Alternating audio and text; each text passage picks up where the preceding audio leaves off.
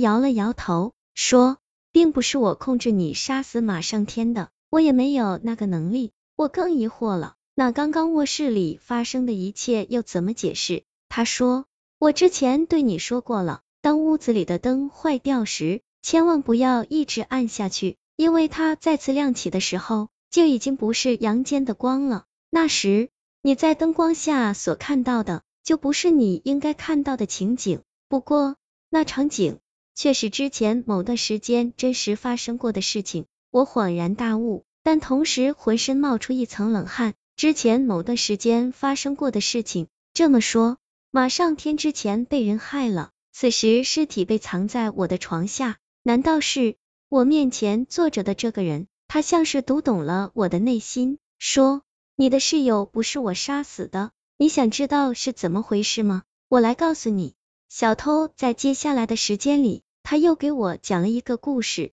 张强是一个小偷，这天他正在一个出租屋里行窃时，突然听到一间卧室里传来一阵响动，他当时十分紧张，因为据他事先踩点了解。这个时间，这间出租屋里应该是没有人的。于是，张强偷偷的躲在了沙发的后面。没过一会儿，一个人从一间卧室里走了出来。那个人慌慌张张的，像是做了什么见不得人的事情。这个屋子里住的人，张强都见过。眼前这个人根本不是屋子的主人。那个人个子很高，身材魁梧。他左右看了看，转身又回了屋子。张强额头上已经冒出了冷汗，没想到竟然出了差错，于是他准备偷偷的溜出去，逃之大吉。可是就在这时，那个人又从卧室里出来了。张强看到那人的手里拿着什么东西，仔细一看，赫然发现那竟然是两只脚。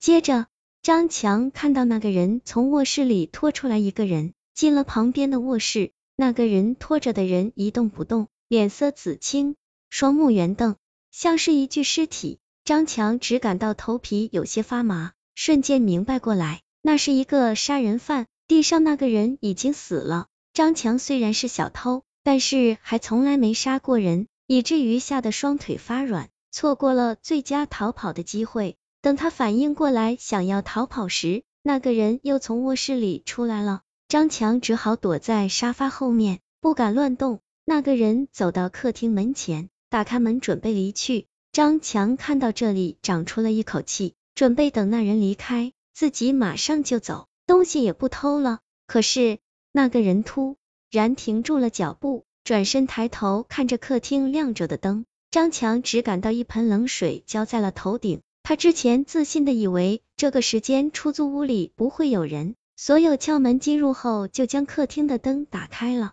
接着。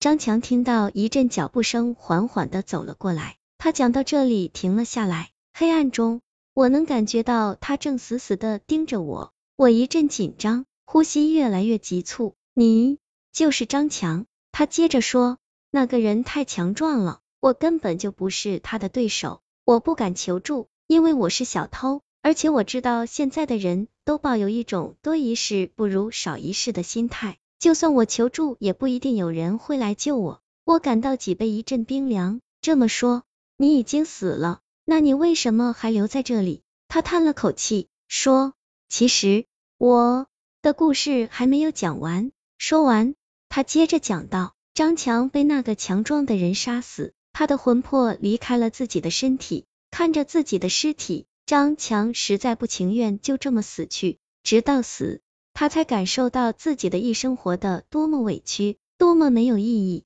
不单如此，因为平时做了很多坏事，他知道自己下地狱一定会受到酷刑。就在这时，他想到一个传说，关于魂魄附身的传说。当一个人感到恐惧时，那么他的体质就很难抵抗鬼魂入侵。这个时候，鬼是很容易上这个人的身体的。所以，张强悄悄的躲了起来。想要找机会附身在别人的身上，没多久他就等来了一个人，他给那个人讲恐怖故事，吓得那个人毛骨悚然。接下来他准备上那个人的身了。我给你讲个故事，我总算明白了整件事情的经过。傍晚时，马上天给我打过电话，当时他说身体有点不舒服，就提前请假下了班。他回来后，他的仇人找了上来，将他杀死后，把他的尸体放在了我的床下，想要嫁祸给我。这期间，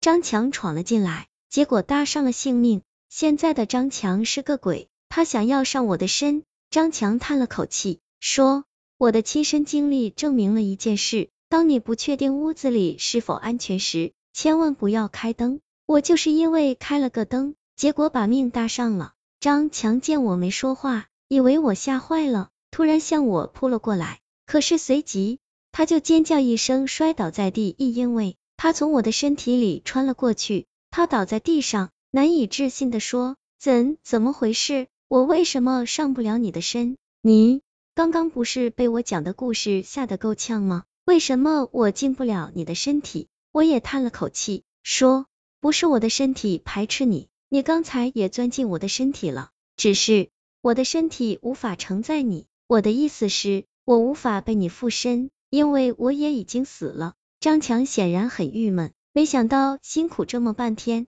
讲了几个故事吓唬我。最后却无法上我的身体，他问我是怎么死的，我很无奈的告诉他是在回来的路上被车撞死的。张强悠悠的说，没办法了，我只能去找那个害死我的人报仇了，就算我没有办法杀死他，我也要缠着他，只要他一闭上灯，我就立刻出现在他的床前。说着，他转身顺着敞开的窗子离开了。现在出租屋里除了我。只剩下两具尸体，我没有留下来的意义，于是也准备顺着窗子离开。这时，只听吱呀一声门响，我转过头，看到自己卧室的门开了，一个人从里面走了出来，我愣住了。那个人走出来后，嘴里大口大口的喘着气，手不停的揉着自己的脖子，嘴里还说：“这个王八蛋，我不就抢了你女朋友吗？居然想杀我，看我怎么报复你！”原来马上天没有死，我这才想起来，马上天睡觉有个习惯，那就是睁着眼睛。当时他被掐住脖子时，应该出现了假死亡，造成了死不瞑目的一幕。马上天骂骂咧咧的走到门口，伸手就要开灯，我急忙压着嗓子说不要开灯。马上天愣了一下，为什么？我暗暗的冷笑，接着说，我给你讲一个故事。你就知道为什么了。